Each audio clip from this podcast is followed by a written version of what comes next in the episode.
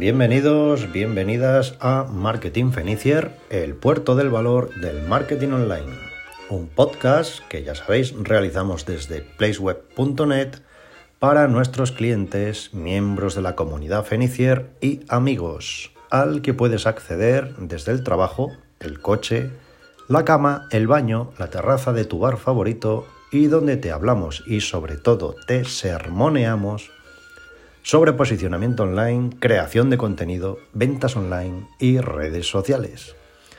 Hoy, si la voz me lo permite, efecto post-COVID, eh, no ha sido grave, tranquilos, le vamos a dar una vuelta a tu Instagram y al tema de la estrategia a seguir en cualquier cuenta. ¿Por qué? Pues porque nuestras últimas andanzas y visitas veraniegas y posveraniegas a futuros clientes, seguimos viendo dos aspectos que siguen estando en la mente de la gente y que son un error. El primero, creer que Instagram es la solución a las ventas del negocio y lo cual lleva a desesperarse porque no se obtiene ningún resultado en esas expectativas que la gente se crea cuando abre o lanza una nueva cuenta en Instagram. Y la segunda cosa es pensar que la cuenta va a crecer rápido y que todo el mundo va a dar like a las publicaciones. Y estos dos aspectos son dos pensamientos eh, que son un verdadero error en el 90% de las cuentas de Instagram que vemos por ahí de los negocios. Y esto es lo primero que aclaramos antes de decir nada para que la gente no se lleve a engaño. ¿Vale? Instagram no es la solución a las ventas del negocio o la única solución que hay. Y ya sabéis que somos partidarios de no tener todos los huevos en la misma cesta. Y ninguna cuenta de Instagram va a crecer rápido ni todo el mundo le va a dar like a las publicaciones. Y si esto es lo que pensabas o tenías en mente de una cuenta de Instagram para un negocio, pues vete olvidando. Entonces, para que Instagram funcione, hay que tener claros varios puntos previamente.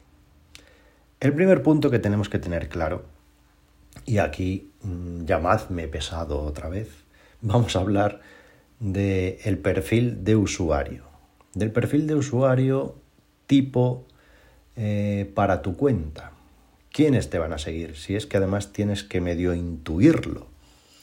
Para que te hagas una idea, eh, Instagram, el 69% de sus usuarios son mujeres. El 69. Y el 31, hombres. Y además es una red social cuyo tope de años, tope de edad, está en los 40 años, año arriba, año abajo aproximadamente. Esto tienes que tenerlo claro antes de ponerte a crear contenido sin ton ni son. ¿Vale? Es decir, en cuanto a estos rangos de edad, ¿tu clientela está en Instagram? Eso es lo primero que te tienes que preguntar. Porque igual es que no pintas nada ahí.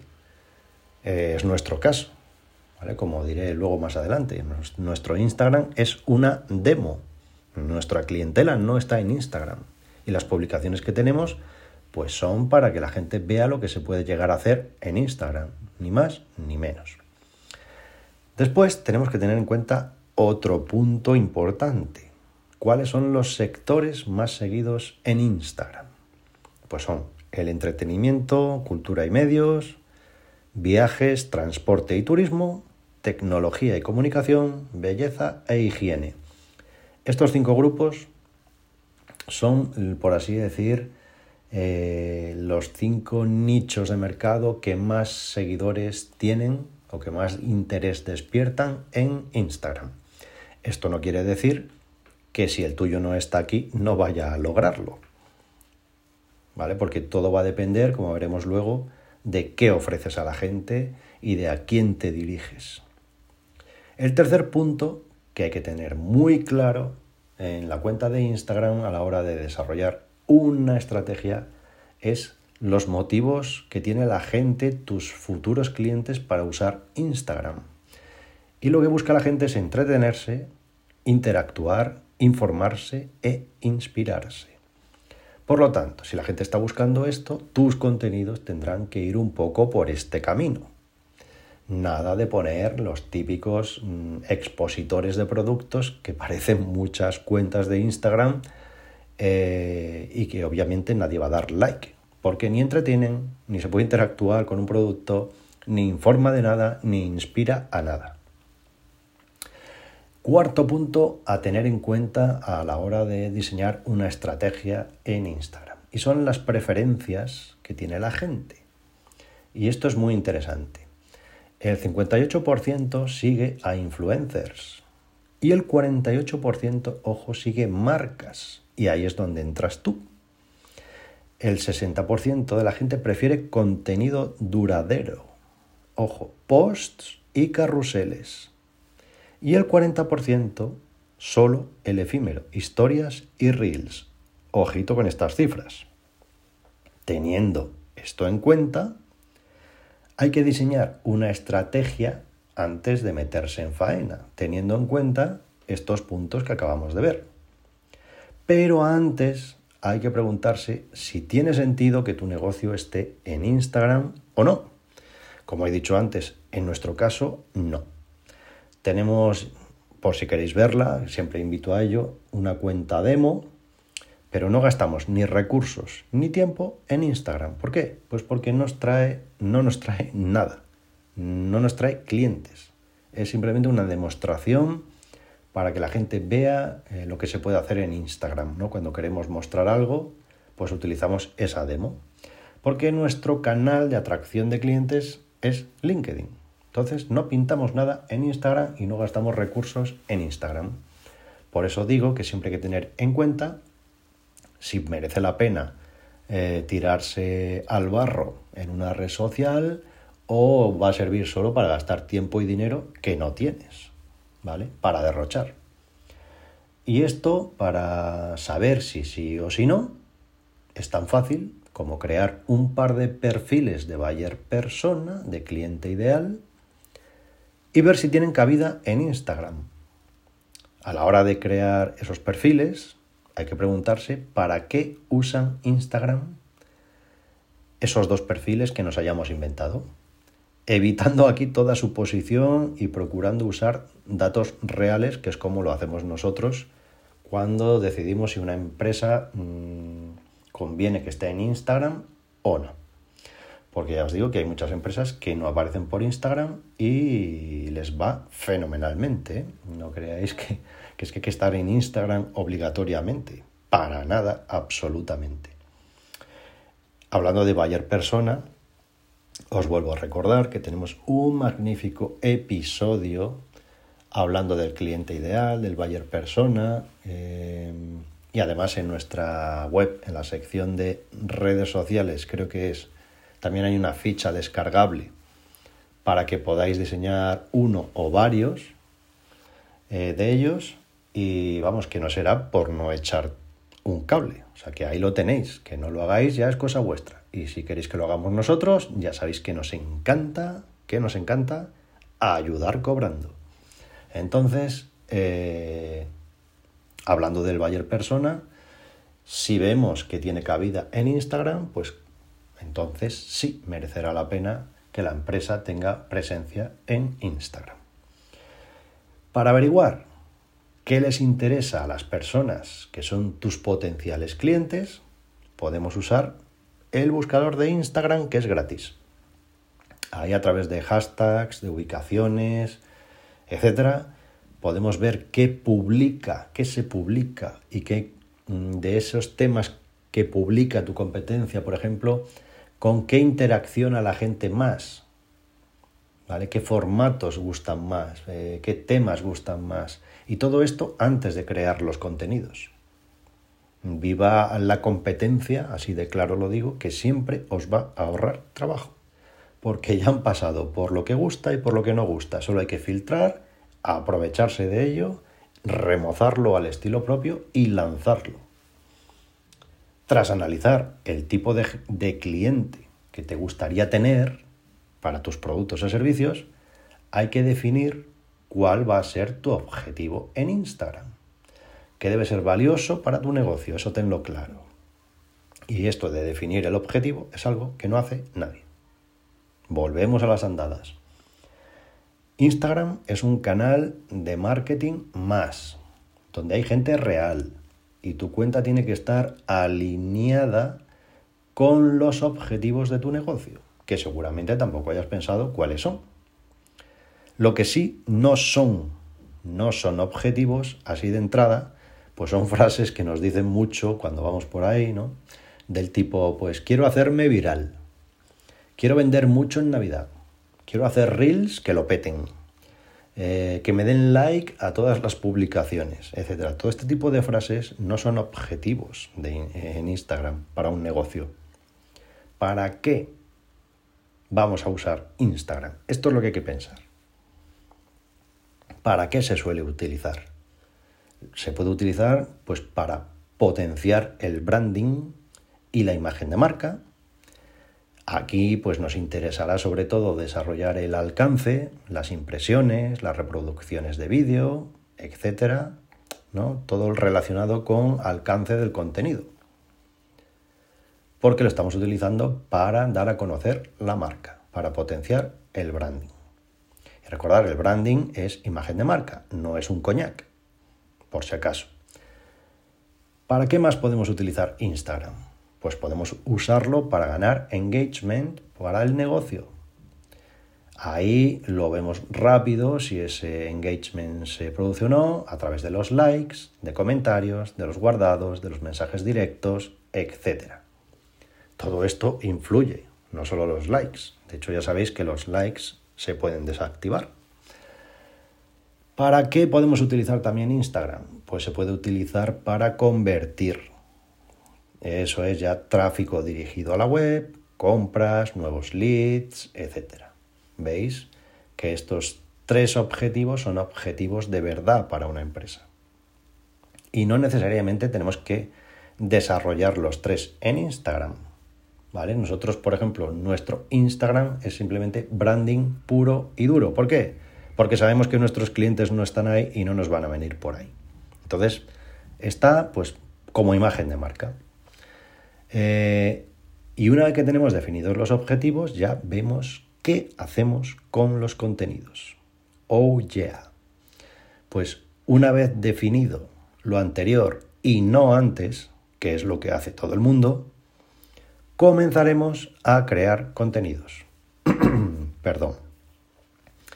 Y siempre, como me gusta decir, contenidos útiles, de interés, para los perfiles que hayamos creado de cliente ideal. Insisto, no es lo mismo crear contenido para solteros que para casados, que para casados con hijos.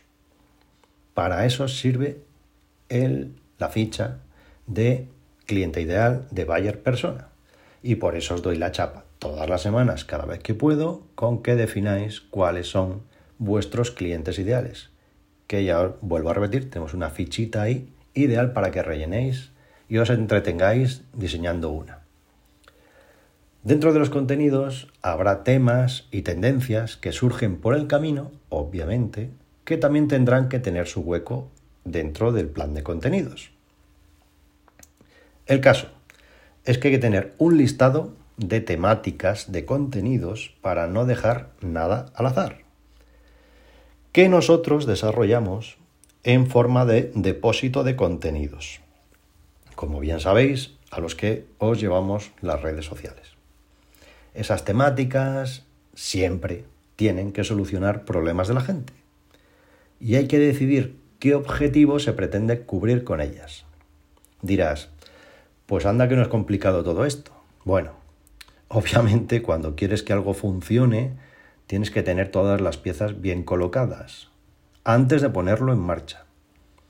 Y para colocar las piezas tenemos pues, los distintos formatos que nos ofrece Instagram, de los cuales hoy hemos elegido los que te obligan a ponerte delante de la cámara. Sí, eso que tanto odias y que tan necesario es hoy día para vender.